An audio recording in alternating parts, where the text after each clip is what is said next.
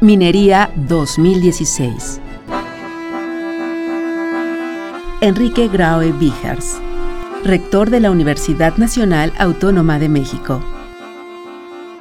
Leer y escribir es una de las condiciones necesarias para establecer relaciones de igualdad y uno de los puentes primordiales para ejercer nuestra libertad. Lo dije desde mi toma de protesta. Los universitarios soñamos con una raza próspera y educada y con su espíritu a la vanguardia de las naciones. Que por nuestra raza hable el espíritu de la universidad.